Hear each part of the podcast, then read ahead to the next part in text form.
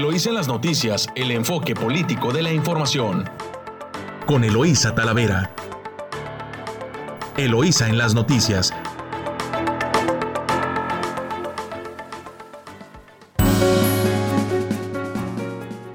Muy buenos días, Ensenada. Hoy ya es miércoles, miércoles 13 de octubre de 2021. Les saluda Eloísa Talavera transmitiendo directo desde nuestro estudio Luis La Madrid Moreno a través de su emisora favorita, la 92.9, Amor Mío, y nuestra estación hermana en San Quintín, La Chula, en el 98.3 de frecuencia modulada. Saludo a quienes nos escuchan, nuestra audiencia a lo largo de la bella costa del Pacífico, desde San Quintín, Ensenada y ahora sí que Rosarito y por la costa hasta Tijuana llega la señal de la 92.9 Amor mío. Y bueno, pues esta mañana vamos a tener pues varia, varia información. Amanecimos con pues ya sabe cómo está el sisma telúrico nacional, con mucha información interesante que compartirles esta mañana. No se diga distinto en el estado también con la próxima visita que tenemos del presidente de la República el viernes, pues ya sabrá que eh, están poniendo, enchulando todo el paso por donde va a venir el presidente y, más, y más cosas que se están calentando por ahí en el ambiente. Eh, vamos a tener deportes, el clima y una entrevista también con el presidente recién electo del Partido Acción Nacional, Mario Osuna, por ahí en punto de las 7 de la mañana. Así que bueno, pues vamos a, saludar a quien me acompaña en controles, a, Camila Lachowski y a Yadira en San Quintín. Iniciamos con el tiempo. Camila, buenos días. Muy buenos días, hoy miércoles 13 de octubre en Ensenada amanecimos con 12 grados centígrados. Se espera un día soleado con una máxima de 23 y la más baja de 10. En San Quintín se espera un día soleado con una máxima de 22 y una mínima de 10. En playas de Rosarito amanecimos a 12 grados centígrados, esperando una máxima de 21 y una mínima de 11. Que tengan muy bonito día, recuerden abrigarse porque ya están viniendo el frío. Me despido de ustedes, aquí en Amor Mío, soy Camila. Pues ya escuchó usted las, cómo está cambiando el clima ya en ruta el otoño. Y bueno, pues damos inicio con la información y nos vamos a las de 8. Las titulares de su diario Reforma protestan trabajadores de dos bocas, contra, entra la Marina a tomar el control, paros y más paros. Y es que los obreros en la refinería de Tabasco eh, colapsan protestas, vialidades y servicios de Michoacán, Ciudad de México y Guerrero. Se están levantando todos los trabajadores en el país, así que pues hay bastantes protestas en torno a la 4T. Abrirá la frontera a Estados Unidos, pero a vacunados, ojo, si usted ya se puso sus vacunas, pues ya va a poder entrar al vecino país. Imploran por medicinas en el Congreso de la Unión. Los diputados alaban al Che. ¿Cómo la ve? La gente está pidiendo y viene una fotonota en donde una madre suplica por medicinas de rodillas y una diputada de Morena, ¿qué cree usted? Le da la espalda y le dice que es puro show. De su diario El Universal, Grupo Rebelde del PRI complica avalar la reforma. Al menos 10 diputados federales priistas están en contra de la iniciativa eléctrica, lo que pone en aprietos a Morena y a sus aliados para alcanzar los votos necesarios. Y de su diario La Jornada. No tengo ni preferido ni preferida para la elección del 2024. Así que AMLO marca la ruta, que una encuesta defina al candidato. El tema surgió al ser interrogado sobre un posible apoyo a, a Descarta meter las manos en la sucesión. La gente está muy despierta, dice el presidente. De su diario Milenio sin favorito, AMLO resuelve por encuesta al candidato del el 2024. Y también ponen en primera, en primera portada a, la Huasteca, quien va eh, la mujer de élite, la que va a sustituir a la, a la estatua de Colón en Avenida Reforma. Eh, va a ser sustituida por una pieza réplica de la joven de Amayac. Eh, va a ser la que va la estatua que va a sustituir la de estatua de Colón en la que era la glorieta de Colón. De su diario Excelsior, empleo formal retoma nivel prepandemia. El mes pasado, México alcanzó 20.6 millones de afiliados ante el IMSS, cifra superior a los 20.48 millones de marzo de 2020, previo al inicio de las restricciones sanitarias. Pero la inflación, que cree? Se comerá el aumento salarial, advierten. Financiero, gobierno atento a reacción externa a reforma. Ramírez de la O, el secretario de Hacienda, descarta potenciales efectos negativos en calificaciones. De su diario El Economista, generación de empleo formal logró cifra récord en septiembre. Se crearon 174.096 puestos en el mes. Se recuperó ya el 98% de las plazas perdidas con la pandemia. Hay 20.6 millones de afiliados en el IMSS de su diario La Razón. Austeridad, no más dinero, advierten en San Lázaro a estados que enfrentan crisis. No es nada más recibir fondos, dice la Comisión de Presupuesto. Eh, y bueno, de su diario 24 horas, en Estados Unidos perfilan abrir la frontera en noviembre. Sputnik de México a Centroamérica, después que el Centro de Gamaleya de Epidemiología y Microbiología de Rusia aprobó los controles de calidad con lotes piloto, Birmex firmará un contrato para comenzar a envasar 4 millones de dosis de la vacuna contra el COVID-19 al mes. Si no encuentran contratiempos en la COPFEPRIS, comenzarían en diciembre el proceso para su distribución en territorio nacional, Centroamérica y el Caribe. Y bueno, pues tradición que florece, también aparecen ya en fotonota de su diario 24 horas, pues las flores de cempasúchil, que ya empiezan a colorear de amarillo. De su diario Reporte Índigo, alerta por ciberdelincuentes.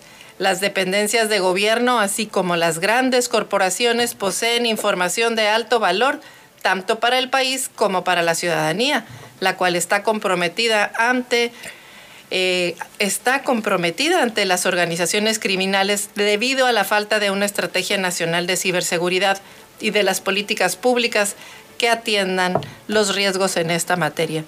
Y este es un gran tema, de hecho este mes es el mes de la ciberseguridad, se lo eh, hemos abordado el tema esta la semana anterior, lo seguiremos abordando esta semana, porque se tiene que hacer conciencia eh, individual, pero también los gobiernos deben de poner su parte. De la crónica, su diario La Crónica, las páginas de crónica también son suyas. La JKG a los científicos plantea respetar y arropar el trabajo universitario y tecnológico contra la COVID, la ciencia estratégica. Y juez ordena vacunar sin condiciones a menores. Del Sol de México, paran trabajadores en refinería de Dos Bocas.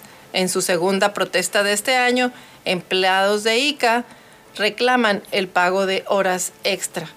También bloqueos en Michoacán afectan a Tula, la refinería. Y en el Heraldo, México y Estados Unidos van juntos contra el crimen. El diplomático destacó el restablecimiento del diálogo luego de cinco años para afrontar problemas en común. De su diario La Jornada, decreta Piñera estado de emergencia en la región mapuche.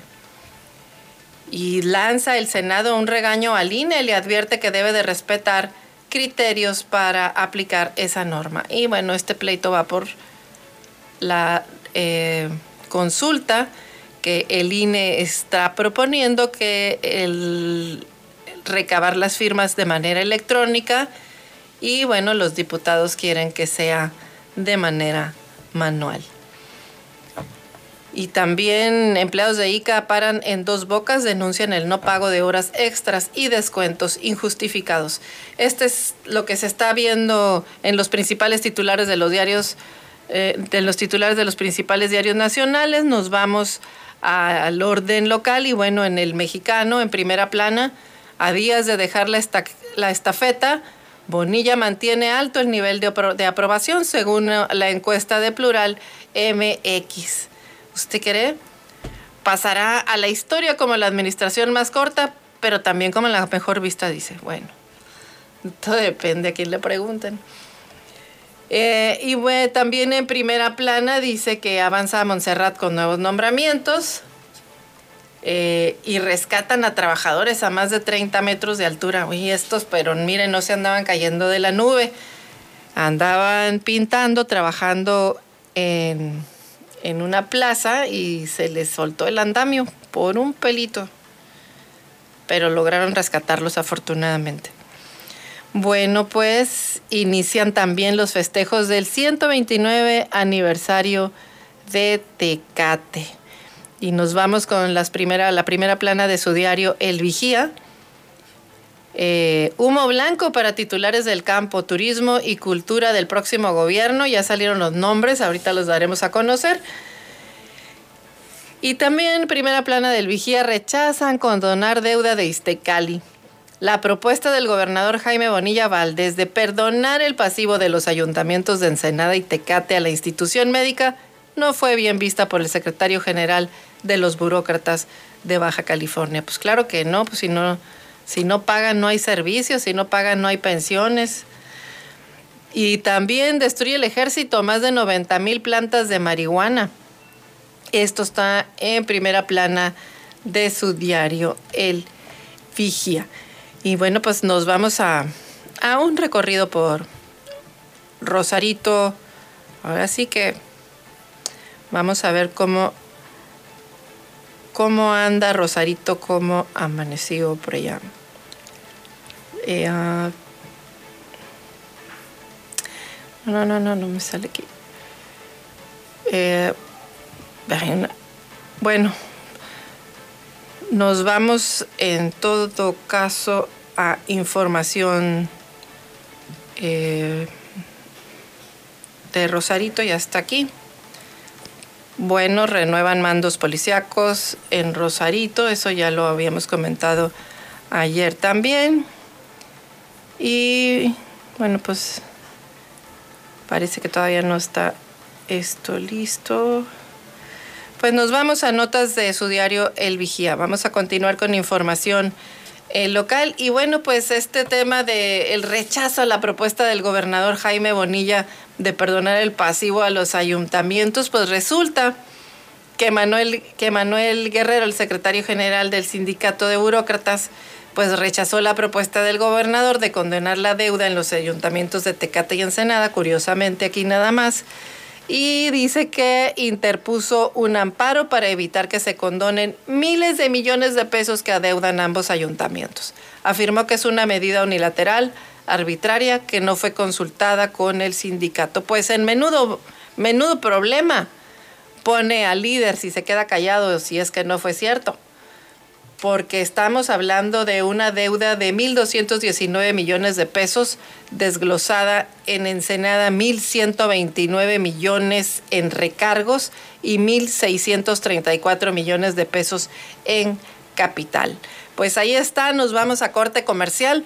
Regresamos con más información aquí en su emisora favorita 929 Amor Mío y recuerde que nos puede seguir en Twitter en el 646-288-6104. Perdón, en WhatsApp. Estás escuchando Eloísa en las noticias. Regresamos.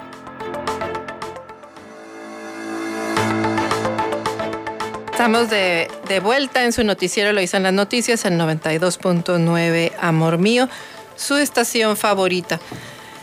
Pues, ¿cómo ve que se llevan se, lleva duro este gober que se despide, que pone medidas y medidas y pues nada más nos, no, no, no se quedan. Aquí está este tema de la deuda, la deuda de Iztecali. Pues fíjese cuánto será realmente la deuda de Ensenada, si nada más por el Istecal estamos hablando de 1.634 millones en capital, más 1.219 millones de pesos. Estamos hablando de una deuda de una deuda total de 1.219 millones de pesos, de los cuales 1.129 son en recargos y 1.634 millones de pesos en capital. Según el secretario del sindicato, eso sumaría para ambas deudas 2.763 millones, pero la cifra real es de 3.972 millones de pesos. Eso es lo que se le debe a Istecali. Una diferencia de 1.200 millones de pesos. El secretario Guerrero informó que desde el domingo se interpuso un amparo contra dicho decreto y advirtió que no aceptará ningún acuerdo que no garantice que los fondos de pensiones de los trabajadores se vean afectados, ni mucho menos el patrimonio de 25 mil familias de sindicalizados. Pues menudo paquete también tiene ahí el sindicato porque pues como pasaron dos años y, y no no se dijo nada y ahorita que ya se va el gobernador y que entre el gobernador que llega, pues ahora sí. En fin, es el liderazgo que se tiene en el sindicato. Y pues también el IMSS pone a disposición la clínica de mama en Tijuana. Recuerde que octubre pues es el mes contra que se lucha contra la erradicación del cáncer de mama es un mes también para la prevención. La detección oportuna de cualquier padecimiento es clave para la recuperación del paciente, razón por la cual el Instituto Mexicano del Seguro Social en Baja California pone a disposición de los derechohabientes los servicios que ofrece la clínica de mama en Tijuana. El director de la clínica de mama destacó que con las acciones que se han puesto en marcha para recuperar los servicios que se vieron afectados por la pandemia, se ha logrado incrementar el número de mastografías realizadas. Incluso el último mes realizaron 2.100.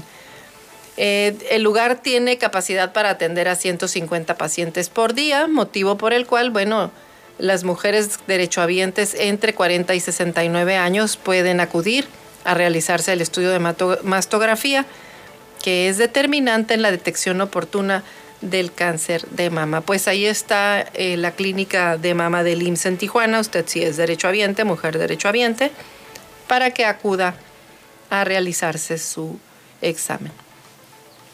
Y eh, eh, también en la Universidad Autónoma de Baja California, perdón, CICESE homenajea a investigador emérito al doctor Salomón Bartnicki, García fue objeto de un reconocimiento por su trayectoria y aportación a la institución científica, eh, por lo que el primer edificio llevará su nombre por sus siglas DBA.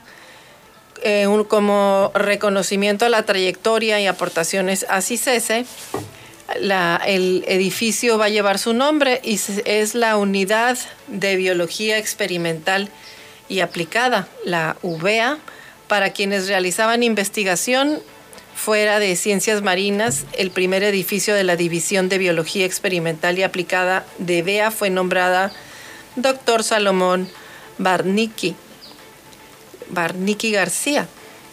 Barnicki García reconoció que lo más importante no es un edificio que lleve su nombre, sino el trabajo de investigación que se realiza en él, por lo que consideró el éxito de, de BEA es la suma del trabajo de los cuatro departamentos que lo componen, que son microbiología, biología de la conservación, biotecnología marina e innovación médica. El único investigador emérito del CICESE inició su carrera académica en 1962 en la Universidad de California, en Riverside, donde después de 37 años el programa de jubilaciones adelantadas solicitó la, repatriación a México por parte del CONACIT en 1999. Recordó que algunos investigadores de la División de Oceanología hacían estudios fuera del entorno de las ciencias marinas y buscaban un ámbito más adecuado, lo que coincidió con el proyecto que él presentó a CONACID en su solicitud de repatriación para crear una unidad de microbiología en México. Dice también que gracias a la UNAM estuvo en huelga durante ese año, por lo que había recurso disponible. CONACIT aceptó la solicitud con un financiamiento de un millón de dólares. Sin embargo, pues el investigador fue rechazado por dos instituciones, excepto CICESE, dirigido entonces por Javier Mendieta. El proyecto nació en el año 2000 como Departamento de Microbiología en una casa móvil dentro de las instalaciones de CICESE. En 2001 pasó a ser la Unidad de Biología Experimental Aplicada y para 2003 se consolidó ya como la cuarta división académica de CICESE que dirigió Barnicki desde entonces hasta 2009.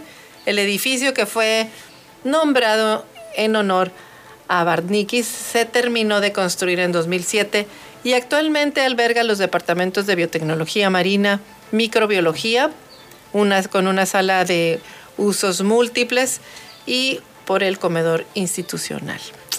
Bueno, pues ahí está, enhorabuena por el CICESE y por este investigador, Salomón Barniki García, por su reconocimiento y sobre todo por las aportaciones realizadas a la institución y pues a la sociedad de alguna manera. En más información piden productores piso parejo en JEPS empresarios dedicados a la venta de bebidas alcohólicas solicitaron al senador al senador de eh, al senador Novelo cambiar el esquema de impuesto de dichos productos. Y bueno, pues es que también ha habido un parlamento abierto en la Cámara de Diputados donde eh, lo convocado por la Comisión de Hacienda de, eh, de Presupuesto en el Congreso y han estado abordando el tema del IEPS, distintas eh, empresas, académicos de universidades públicas y privadas. Y bueno, pues es que dentro del paquete económico se encuentra la miscelánea fiscal, que contiene cambios a las leyes del IVA, del ISR, del IEPS, a la ley aduanera y al Código Fiscal de la Federación y bueno, debe votarse por los diputados antes del 20 de octubre. Así que el 31 de este mes es la, no, antes del 20 de noviembre. Así que este mismo mes es la fecha para que quede aprobada en las cámaras de diputados y senadores. No, el 20 de octubre sí. Tiene que aprobarse porque luego viene el presupuesto. Así que eh, pues ahí está. También solicitan tasa cero de IVA en toallas sanitarias femeninas. Esta es una nota de Gerardo Sánchez. Grabar toallas sanitarias y, eh, preservativos es discriminatorio y retrógrado, señalaron los diputados del grupo parlamentario del PRI. La planificación familiar es un asunto de derechos humanos fundamental para el empoderamiento de las mujeres, indicaron en su propuesta. Por medio de un comunicado, eh, la bancada de Rubén Moreira expuso que grabar estos artículos es discriminatorio y retrógrada. Eh, indican que la planificación familiar es un asunto de derechos humanos fundamental para el empoderamiento de las mujeres, la reducción de la pobreza y para alcanzar el desarrollo sostenible. Los productos menstruales como las toallas sanitarias, los tampones y las copas menstruales deben de ser accesibles para las niñas y mujeres de grupos vulnerables, no encarecerlos con altos costos que pueden provocar problemas de salud ante la imposibilidad de costearlos, subrayó la fracción parlamentaria del el PRI. Y bueno, pues advierten que el impuesto afecta a la mayor parte de las ciudadanas de bajos ingresos, por lo que los hogares en esta situación pues destinan hasta seis veces más para la adquisición en comparación con sus ingresos. Pues ahí está este, este tema que también ha sido impulsado por eh, los eh, grupos de feministas, está de hecho en las agendas de ellas, está de hecho en, las agendas de, ellas. Y, y, este, y bueno, pues lo está retomando en este, en este, en este momento la bancada del PRI está haciendo eco eh, de este tema que han em, impulsado mucho pues grupos feministas. Y bueno, pues el, eh, también viene una nota de que cuestiona el gobernador Bonilla la intervención de la iniciativa privada en la política académica con la petición que hizo pública hace unos días la Coalición de Participación Social en la Educación, la COPASE, y el bloque de comunidad empresarial de Mexicali, que piden encabezar, eh, que piden a la gobernadora electa, pues un secretario de educación íntegro y capaz de eh, capaz de integrar y de respaldar la política educativa en el Estado.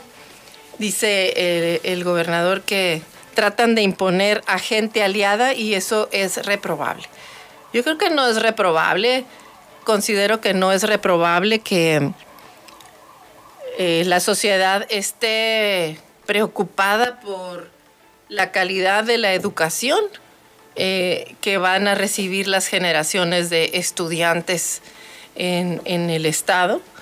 Es el futuro del Estado, la formación de las generaciones nuevas y el hecho de que estén preocupados porque se elija a un funcionario competente que entienda no solamente de política, sino también de la parte eh, técnica de la educación, porque en sus manos va a estar el destino, el destino de, los jóvenes, de niños y jóvenes de Baja California, eh, con una educación integral. Esto no tiene nada que ver de imponer gente aliada, pues mientras sea gente aliada la educación, claro que está bien, eh, pero con eso de que dicen que, aunque no sepan nada, que sean 90% leales y 10% eh, técnicos, está bien, pues no, no es lo que piensa la sociedad y eso es lo que están eh, manifestando.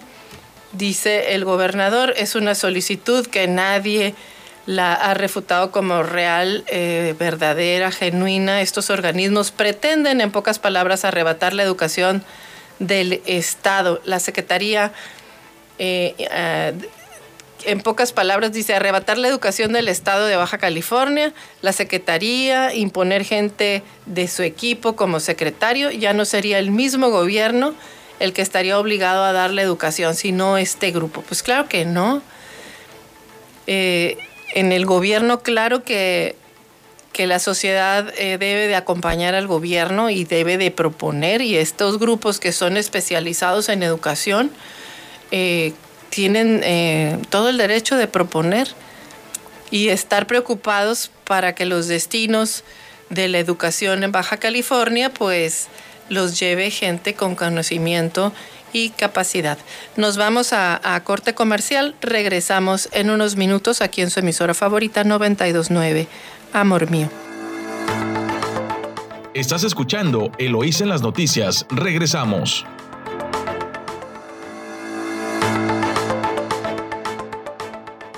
Estamos de vuelta ya aquí en su noticiero lo hice en las noticias en 92.9 Amor Mío, su estación favorita.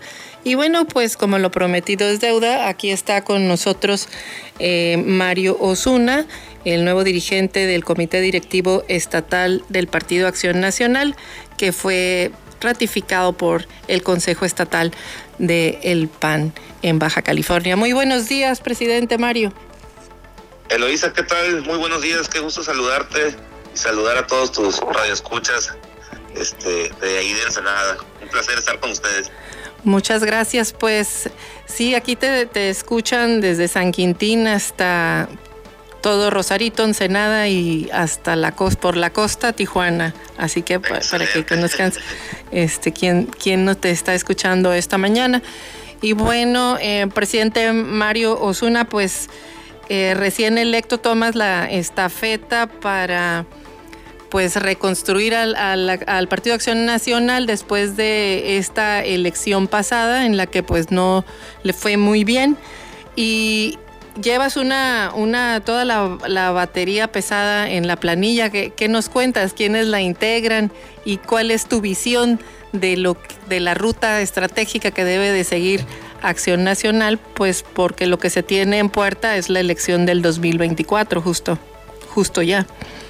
Sí, correcto. Pues fíjate que de entrada, pues muy contento por, por la confianza que se ha venido generando hacia el interior del Partido Acción Nacional en, la ruta, obviamente, de la reconstrucción que tenemos que hacer de, del partido eh, desde, desde, desde el interior del PAN, pues haciendo todo, una, un, todo un tema de trabajo de reconstrucción, de trabajo de unidad, de poder unificar el trabajo que se ha venido eh, desarrollando.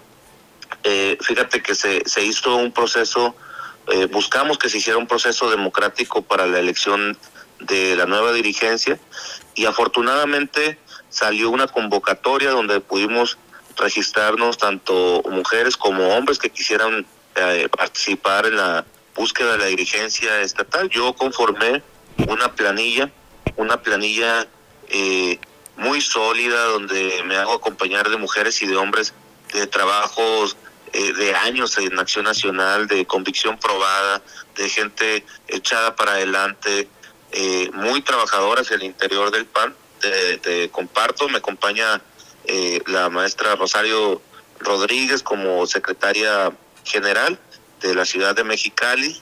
ella ha sido regidora, diputada local, diputada federal, ha sido presidenta del, Comité Directivo Municipal del PAN en Mexicali y bueno, con una amplia trayectoria de más de 20 años en, Acción Nacional. Me acompaña también en la planilla eh, la compañera Carmen Iñiguez de allá de, de San Quintín, ¿no? Este, obviamente pues con mucho trabajo altruista siempre y de, y de reconocimiento social allá en, en, en, la, obviamente acá en la zona costa. Me acompaña también eh, el licenciado José Guadalupe Osuna Millán, que fue ex gobernador, exalcalde acá de la ciudad de Tijuana y también pues con una trayectoria amplia en, en, el, en el PAN. Me acompaña también Alejandro González Alcocer, compañero panista, gobernador también, senador de la República y bueno, pues también con un trabajo eh, partidista muy amplio y que además pues bueno viene de, de padres eh, eh, que han sido los que han ayudado a construir lo que hoy tenemos como partido. Nos acompaña también la compañera Gina Cruz, actual senadora de la República y que, pues bueno, tiene una trayectoria muy amplia también en Acción Nacional y ha sido diputada local, diputada federal y eh, con un trabajo este eh, muy bueno allá, allá en, la, en, la, ciudad de, Mexicali. Me acompaña también en la planilla eh, Jorge Ramos Hernández, exalcalde de la ciudad de Tijuana, también desde las filas de, los juveniles, Jorge ha estado siempre participando en Acción Nacional, viene de una familia también panista de todo el tiempo y pues bueno, muy buen reconocido eh, la trayectoria de, Jorge. Me, acompaña Gustavo Sánchez, también exalcalde de la ciudad de Mexicali, y este Natalia Figueroa, compañera también eh, que ha trabajado mucho en la actividad social, es, este, presidenta de mujeres de Coparmex allá de Mexicali. Y bueno, esta, esa es este la planilla Loisa que hemos eh, conformado. Eh, ese es un trabajo que me, me tocó realizar en los consensos, ¿no? En la importancia de buscar la unidad del PAN para poder hacer un trabajo eh, muy preciso hacia el interior, pero también hacia el exterior. Nosotros estamos ciertos de que los, los trabajos que tiene que hacer el, el PAN en vías de la reconstrucción, en vías de poder en retomar las causas que hemos nosotros dejado de atender como partido, pues bueno, este es un este es un tiempo importante. Hemos recibido ya el llamado de atención de la ciudadanía. Eh, nos hemos eh, preparado nosotros en una retroalimentación de lo que hemos hecho mal, ¿no? De reconocimiento, pero también de poderle decir a la gente qué es lo que hemos hecho bien durante todos estos años de acción nacional. Eh, a mí me queda muy claro el trabajo que tenemos que hacer como dirigencia y ese es el compromiso que nosotros estamos adquiriendo con la militancia. Fíjate que eh, en este proceso, pues desgraciadamente ya no se pudo anotar nadie más para poder eh, competir, pero eso nos da a nosotros un, un este, pues ahora sí que replantear para efecto de decir que traemos un doble compromiso, ¿no? Al, al no haber competencia interna de un proceso democrático, pues también tiene que ver con la construcción que hicimos de un consenso muy amplio con, eh, con los panistas, ¿no? Y, presidente, presidente, sí tiene que ver con un tema de consenso, porque sí hay una crítica hacia al, al interior, por lo menos lo vemos en redes sociales, de que de alguna manera se, se evita la participación, aunque sí está la convocatoria, y eso denota pues que hay cierta inconformidad dentro del partido que no es miel sobre hojuelas y que realmente pues sí hay un reto eh, político al interior el no hablar de unidad solo de discursos, sino en los hechos. O sea, ¿qué, ¿qué, es lo que planteas para que esa diversidad de pensamiento, que definitivamente es lo que, eh, esa dialéctica que, que construye también, eh, cómo transitarla, porque afuera, pues con las causas y los en un escenario adverso, pues ese mismo escenario pues lo vas a ver hacia afuera y en esas aguas turbulentas también se tiene que navegar. Entonces, ¿qué propones al interior? Porque creo que eso es importante, o sea, hablar de unidad, pero no solamente de discursos, sino en los hechos, o los que no estén de acuerdo los van a correr, o, qué va a pasar adentro del PAN. No, fíjate que tenemos un gran reto este porque de, derivado de la no no este no registro de alguna otra planilla eh, los tiempos se adelantaron y, y atrae la facultad del Consejo Estatal quien es el que de alguna manera ya eh, valida pues la, la, planilla única de ahí se va al Comité Ejecutivo Nacional para ya eh, se pueda nombrar eh, Comité Directivo Estatal electo y bueno entrar en funciones a partir del primero de diciembre eh, como lo establece la convocatoria en la que nos, nos registramos. ¿Qué es lo que sigue, Luisa?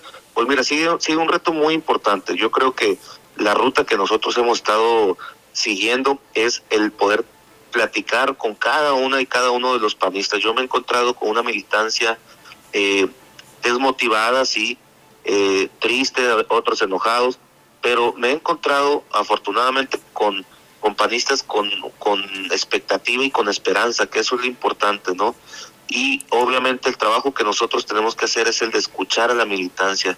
Eh, no podemos volver a llegar a una eh, dirigencia en donde no se escuche la militancia y eso implica el fortalecer también los procesos internos que tiene el PAN, ¿no? Para llevar a cabo eh, lo esencial que teníamos nosotros como panistas, que era eh, nuestra democracia interna, ¿no? Entonces hay que fortalecer los procesos, hay que fortalecer la comunicación con los panistas y los panistas, y es importantísimo para mí, en lo personal, de, de viva voz, eh, todos los, los comentarios, todas las opiniones que tengan los panistas y sobre todo ir construyendo junto con todos ellos, pues la ruta que tenemos que hacer hacia afuera, porque lo importante es en la comunidad, cómo nos vamos a replantear para poder ser una opción verdadera en el 2024 y también eh, demostrar por qué somos diferentes a otras fuerzas políticas, ¿no? Y creo que es el momento en el que PAN se tiene que reencontrar con nosotros mismos para poder eh, llevar a cabo las causas que pues obviamente dieron origen y vida a nuestro partido desde hace 82 años. Y en el PAN hemos tenido bajas y hemos tenido altas. ¿no? Y eh, al final de cuentas estamos en una institución muy sólida, muy fuerte, y yo estoy seguro que sin duda el PAN es el mejor partido de México eh, aún a la fecha. Lo vamos a estar viendo al PAN, presidente, en el debate político, porque hasta ahorita hemos visto eh, todo lo que está sucediendo en el Estado, eh, decisiones que se toman políticas desde el Congreso del Estado, desde la Federación, en los municipios que eh, están causando pues impacto negativo hacia la ciudadanía y el PAN ha estado callado. Vamos a ver a un PAN distinto, un PAN en el, en el debate público, en el debate político, o vamos a ver un PAN eh, consensuando con el gobierno y, así este que no que no distingue porque eh, eso esa distancia que ha tomado los, los partidos en general no nada más el PAN de la ciudadanía pues pasan después de 2000 de, de estas últimas eh, derrotas de 2018 como que han perdido eh, la trascendencia los partidos y, bueno, es un reto, creo que es una, puede ser una oportunidad desde lo local, pero no sé qué estés pensando.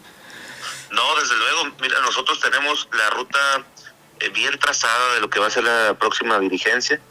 Vamos a hacer una, una dirigencia, un partido eh, realmente de oposición, ¿no? Pero de una, de una oposición responsable. Es decir, vamos a señalar, vamos a estar en el debate, vamos a estar realizando foros sobre los temas que nosotros estamos proponiendo, no nada más ahorita y con la entrada del nuevo gobierno, con lo que históricamente el PAN ha promovido y que nosotros, para nosotros es importante que la gente lo sepa y que la gente también participe en la vida política de nuestro, de nuestro Estado. No podemos ser una oposición eh, opaca, es decir, no, puede, no, no, no vamos a ser una oposición que esté callada ante los temas que están pasando en perjuicio de nuestro Estado y en perjuicio de nuestro país.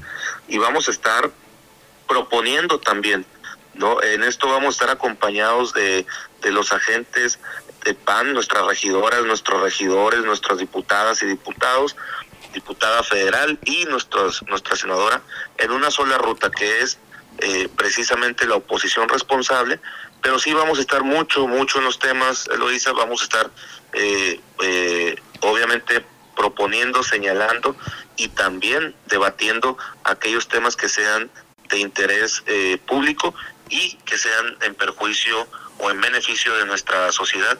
No vamos a hacer una oposición callada, ¿no? Aquí venimos a esta dirigencia a demostrar precisamente que nosotros en su momento las cosas que hicimos las hicimos bien y a reconocer las que no, pero también para eso eh, tenemos una experiencia y gente de mucha experiencia que va a estar trabajando junto con esta dirigencia para poder estar eh, señalando y proponiendo los temas que son obviamente de interés. Hay mucho trabajo por hacer y nosotros estamos listos como dirigencia para marcar la pauta y para marcar la diferencia de lo que es una oposición responsable.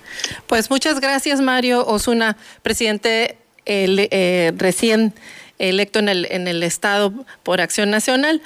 Eh, ya lo escuchó usted, va a ser una oposición con voz fuerte. Muchas gracias Mario por acompañarnos. Nosotros nos vamos a corte comercial aquí en su emisora favorita, 92.9. Amor mío. Estás escuchando Eloís en las noticias. Regresamos.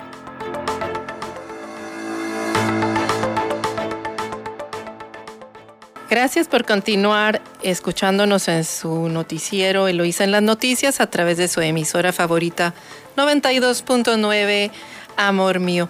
Pues continuamos con más información y que cree que lo que estaba en el titular de eh, El Vigía, pues que humo blanco para los titulares del campo, turismo y cultura. Ya eh, la, la, perdón, la gobernadora electa Marina del Pilar pues em, como que le gusta anunciar de tres en tres los nombramientos. Recuerde que Marina del Pilar Ávila Olmedo, eh, dentro de los colaboradores que iniciarán actividades con ella a partir del primero de noviembre, pues eh, va a ser el exdiputado local Juan Melendres, Juan Melendres Espinosa, que será titular de la Secretaría del Campo y Seguridad Alimentaria ese nombramiento pues ya lo venían por ahí, ya se venía sonando en todos los corrillos políticos. Este, y, mencionaban pues que el exdiputado trataba de pues de, de, contener la sonrisa, porque ya sabía que iba a ser secretario de Seguridad Alimentaria.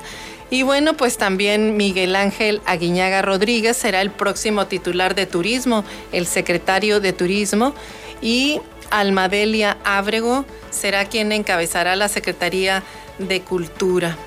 Eh, esta última, pues eh, dicen que es una decisión eh, muy atinada de la gobernadora porque pues Almadelia se ha desempeñado desde hace mucho tiempo dentro del sector del que del que gusta, no obstante que ella es licenciada en comunicación por la Universidad Iberoamericana de Tijuana.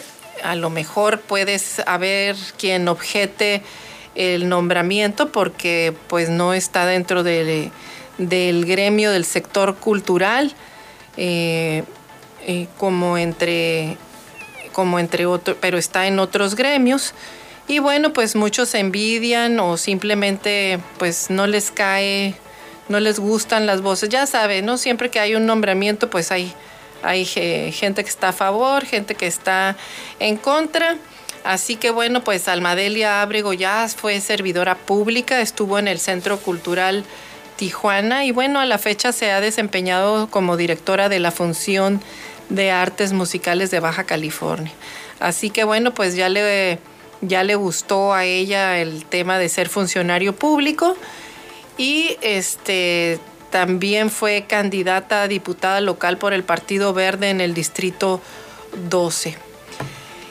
Y, y, en el caso del campo, para seguridad alimentaria, pues se trata de un político que ha sido diputado local, que buscó ser diputado federal en la reciente elección, pero bueno, este, frustró su intención debido a que la autoridad electoral lo bajó de la contienda porque no presentó a tiempo sus reportes de gastos, cosa con la que pues ya habían amenazado también a la actual presidenta municipal de Tijuana, Montserrat Caballero, pero bueno, ella sí la libró con un llamado de atención y un plazo para hacer esa presentación. El caso es que Melendres, eh, él ya, él va a ser el secretario de del campo y bueno, pues eh, este exdiputado se eh, pronunció en su momento a favor de, Marina del Pilar, a la que apoyó en campaña. Y el eh, Miguel Aguiñaga, al principio a él le estaban creando, él, ya, él le estaban creando el cargo de, de turismo, él va a estar en la Secretaría de Turismo. Él había aparecido, pero pues ah, se fusionó con Economía.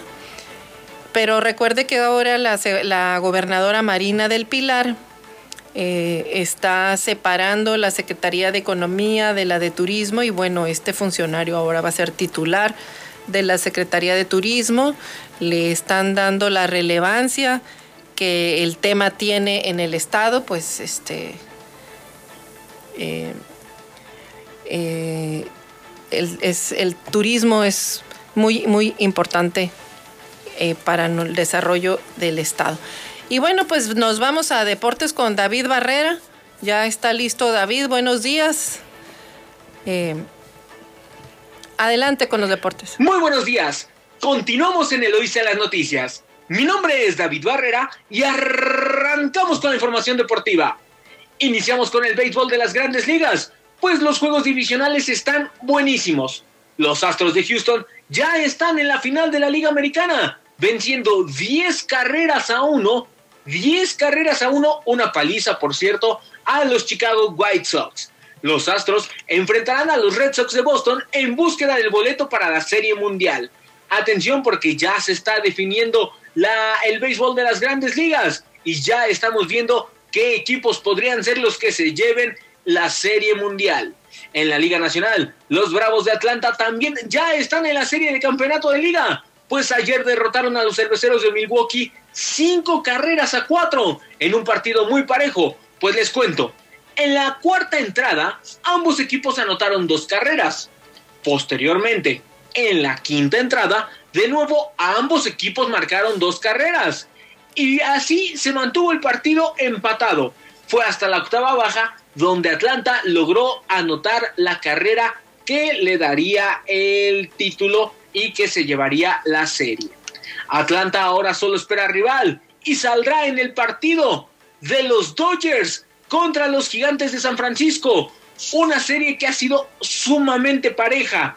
Una serie que aquí en Eloísa en las noticias les decíamos que era la serie más pareja y más reñida, tal vez de todos los playoffs de las grandes ligas. Pues los Dodgers vencieron anoche siete carreras a dos a los gigantes de San Francisco. Con esto empatan la serie a dos juegos por bando, llevando dicha serie al límite, al juego 5 y definitivo, a matar o morir. Quien gane pasa a la siguiente ronda, quien pierda simplemente se va a casa. Dicho juego se disputará hasta el próximo jueves. Vamos a dejar los home runs de lado y vámonos al fútbol pues esta noche se disputará la jornada 6 de la eliminatoria de CONCACAF, donde México entrará en acción en el Cuscatlán y enfrentará al Salvador. El juego será a las 7.5 de la tarde, hora como siempre de Ensenada. Será un partido muy duro para los mexicanos, pues El Salvador viene mostrando un buen fútbol y además siempre los equipos centroamericanos en casa se crecen. Tanto la presión por del público, las cuestiones hostiles e incluso el estado de la cancha siempre ha ayudado a los equipos centroamericanos a hacerle partido a México. Sin duda, no le espera un partido fácil a la selección mexicana. En la misma jornada de eliminatoria, Estados Unidos recibirá a Costa Rica a las 4 de la tarde, Canadá a las 4.30 enfrentará a Panamá y Honduras y Jamaica se medirán a las 5.5 de la tarde. Insistimos, todos los horarios son en tiempo de Ensenada. Sin duda las eliminatorias en el norte del continente están poniéndose muy cerradas y México puede sacar ventaja en esta jornada para obtener su pase a la Copa del Mundo de Qatar 2022. Nos quedamos en las eliminatorias mundialistas, pero nos vamos a Europa, pues ya tenemos un invitado más al Mundial de Qatar 2022 y se trata de ni más ni menos que de Dinamarca, quien es el tercer equipo mundialista. Recordemos que el primero fue Qatar, al ser país sede, tiene el pase directo, el segundo fue Alemania, que antier consiguió su pase. Y ayer Dinamarca se convierte en el tercer equipo. Y decimos esto porque venció a Austria un gol por cero. Con estos tres puntos, los daneses llegan a 24 unidades de su grupo y solo quedan dos partidos por disputar. Su rival más cercano es Escocia, quien apenas tiene 17 unidades lo cual lo hace imposible de ser alcanzado por los escoceses. Con esto Dinamarca, insistimos, ya está en la Copa del Mundo. Felicidades por Dinamarca, quien está mostrando una buena generación de fútbol. Y pues bueno, en más partidos de la eliminatoria, Portugal goleó cinco goles por cero a Luxemburgo con un triplete de quién más. ¿De quién más? De Cristiano Ronaldo, del bicho, de una bestia, una maquinaria de hacer goles y de hacer buen fútbol. Sin duda lo de Cristiano Ronaldo es realmente espectacular. Suecia, Suecia venció dos goles por cero a Grecia y se coloca en el primer lugar del grupo que comparte con España. Atención, los suecos pueden dejar fuera del Mundial a los españoles. En este momento, los suecos están por encima de España, recordando que aún quedan dos partidos donde en la última jornada España se enfrentará a Suecia. Sin duda va a ser un partidazo, ese partido lo tendremos hasta noviembre, pero aguas con los suecos que van a dejar fuera a los españoles. Y pues bueno, también pasó algo importante en este partido de Suecia contra Grecia. El entrenador griego John Van Schip, el entrenador de Grecia, mejor dicho, porque es, eh, holandés, John Van Schip, será el nuevo entrenador de las Chivas Rayadas del Guadalajara. Así como lo escuchan, John Van Schip, actual entrenador de la selección de Grecia, es el candidato número uno a llegar al Club Deportivo Guadalajara de aquí de México. Se convertiría en el entrenador de las Chivas sería su segunda etapa en el rebaño sagrado, ya que ya estuvo en aquella época de las Chivas de Johan Cruyff. Atención con esa información. Y pues bueno, continuamos con la eliminatoria. Inglaterra. Inglaterra empató a un gol con Hungría y aún no está clasificado. Polonia derrotó un gol por cero a Albania. Hasta aquí la información deportiva. Mi nombre es David Barrera y continuamos en Eloísa las Noticias. Nos oímos. Hasta mañana aquí en su emisora favorita con más información. Y bueno, pues eh, se pone bueno este tema de, los deportes. Y para no cambiarle el tema de los deportes y luego seguir con más información, pues resulta que el conjunto de Baja California viajará al torneo panamericano de Costa Rica, luego de calificar segundo en el Nacional de Mazatlán, Sinaloa. Y es que con, el representativo nacional de Baja California, abanderado por la Secretaría de Economía Sustentable y Turismo, el equipo integrado por los pescadores ensenadenses Reinaldo Flores, Romo y Héctor Navarro Hernández viajó ayer martes a Costa Rica, donde se medirán con varios grupos de varios países, así lo hicieron saber de la Secretaría de Pesca. Así que los abanderaron y se fueron a competir eh, los ganadores aquí del, del torneo de pesca deportiva. pues esperemos que, que, les vaya muy bien. Nos vamos a corte comercial, regresamos con más información aquí en su emisora favorita 92.9, Amor Mío. Estás escuchando Eloís en las noticias. Regresamos.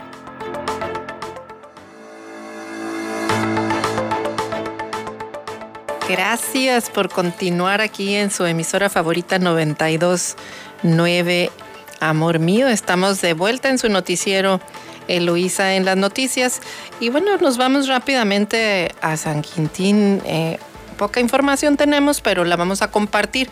Y es que desinfectan centro de gobierno en San Quintín con el fin de evitar contagios de COVID-19 en que empleados que laboran en la dependencia y residentes del municipio pues acuden diariamente a la realización de trámites. Las oficinas fueron sanitizadas las autoridades invitaron a la población a continuar con los protocolos, pues eh, no se ha ido la pandemia, creo que es, una buena acción que está haciendo el gobierno y hay que, se tiene que respaldar.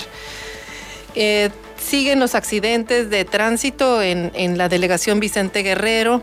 Eh, dos heridos, una menor, un menor y una mujer, resultaron lesionados en distintas partes del cuerpo luego de que el vehículo en el que viajaban pues, se vio involucrado en un accidente de tránsito que ocurrió a la altura del puente Santo Domingo en la delegación Vicente Guerrero.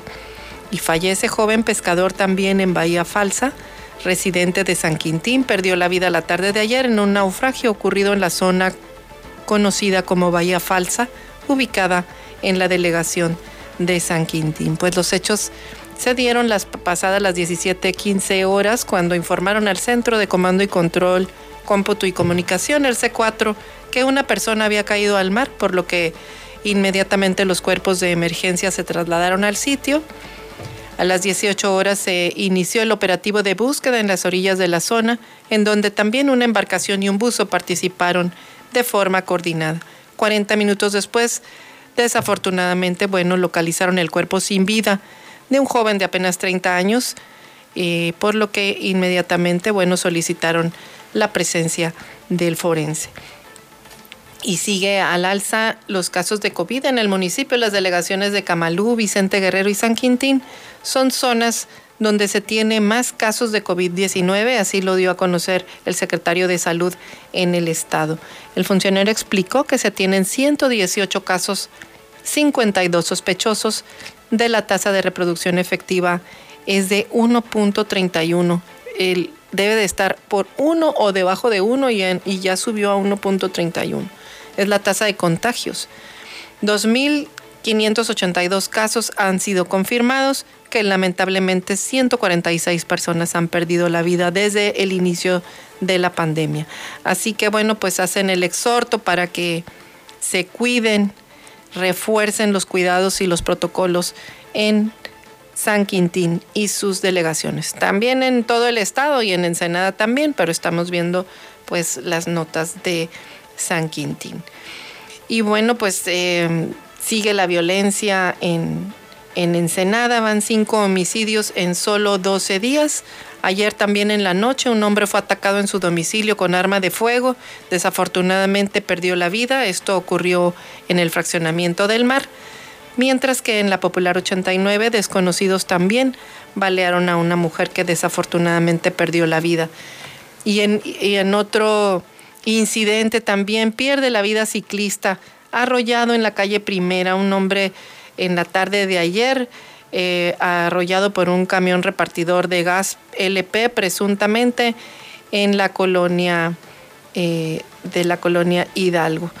Eh, a las 15.50 horas, en el crucero que forman las calles Primera y Jaime Nuno de la colonia Hidalgo, en este sitio, pues perdió la vida este ciclista desafortunadamente. Pues ahí nos falta mucho sobre educación vial. Antes Ensenada se distinguía por darle el alto al peatón, por respetar las señales de tránsito y esta vida acelerada y descuidada nos ha hecho que se pierda eso. Así que sería interesante que pues las autoridades eh, retomaran la cultura vial en nuestro municipio, que era una cultura que antes nos distinguía del resto del país y de las ciudades en el estado, la cultura vial que se tenía en, en Ensenada precisamente.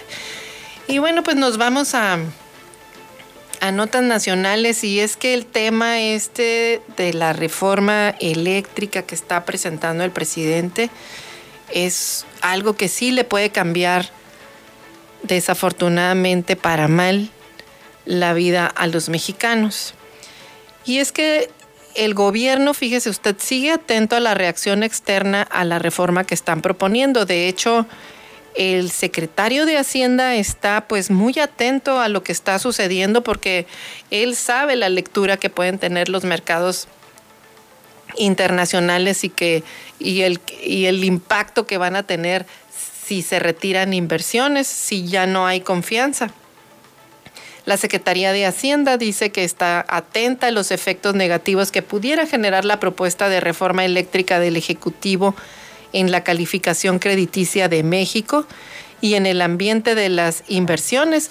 Rogelio Ramírez de la O, quien es el secretario de Hacienda, dijo a pregunta expresa del ex embajador de Estados Unidos en, en México, de Anthony Wayne, que se asegurarán de tener un modelo consistente y dentro de las reglas de mercado. Defendió que la reforma promueve la participación de la inversión privada, el desarrollo de un sistema de abasto ordenado y que favorece un servicio seguro y confiable. En una conversación que miembros del Atlantic Council reconoció pues que aún se trata de una iniciativa legislativa para modificar la Constitución, lo que significa pues que, se, que requiere ser discutida en el Congreso antes de su aprobación. Y es que en temas de autoabastecimiento, pues la iniciativa de reforma afectaría a empresas que invirtieron más de 27 mil millones de dólares. Eh, y bueno, pues la generación también de, eléctrica en el país debe ser eficiente. Eh, en México debe de generar, eh, ahí hay recomendaciones a México de que, pues de que genere energía en forma eficiente y sostenible con el medio ambiente, pero pues yo no creo este, que, las estén escuchando realmente. Eh, este tema se está complicando, no está, no está tan fácil. Y bueno, mire, ha habido un desencanto en el tema de la democracia en México. Ayer el financiero publicó una encuesta en donde, no solo en México, es un latino, latino, latino barómetro, se llama eh, este instrumento que le da seguimiento a la democracia en el, en el país, en la América Latina.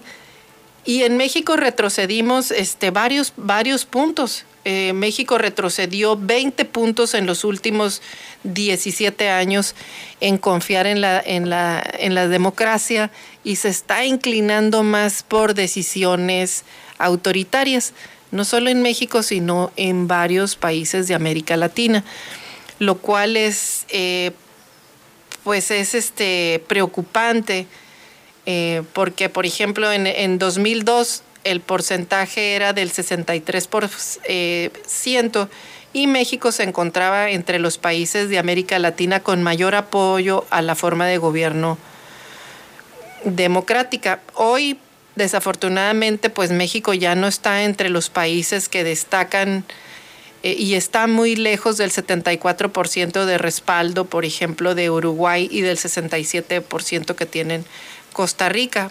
Hay un evidente desencanto con las instituciones democráticas y esto, bueno, pues se traduce en aceptación del autoritarismo. Y esto, pues lo comento porque eh, este tema de la reforma energética tiene, pues sí se va a ver impactado por esto, por este fenómeno que está pasando eh, eh, en el país. Es una medida que que están lanzando una campaña desde el gobierno eh, diciendo, ah, este, ah, te quitaron los neoliberales, te robaron la energía, ahora te la vamos a regresar.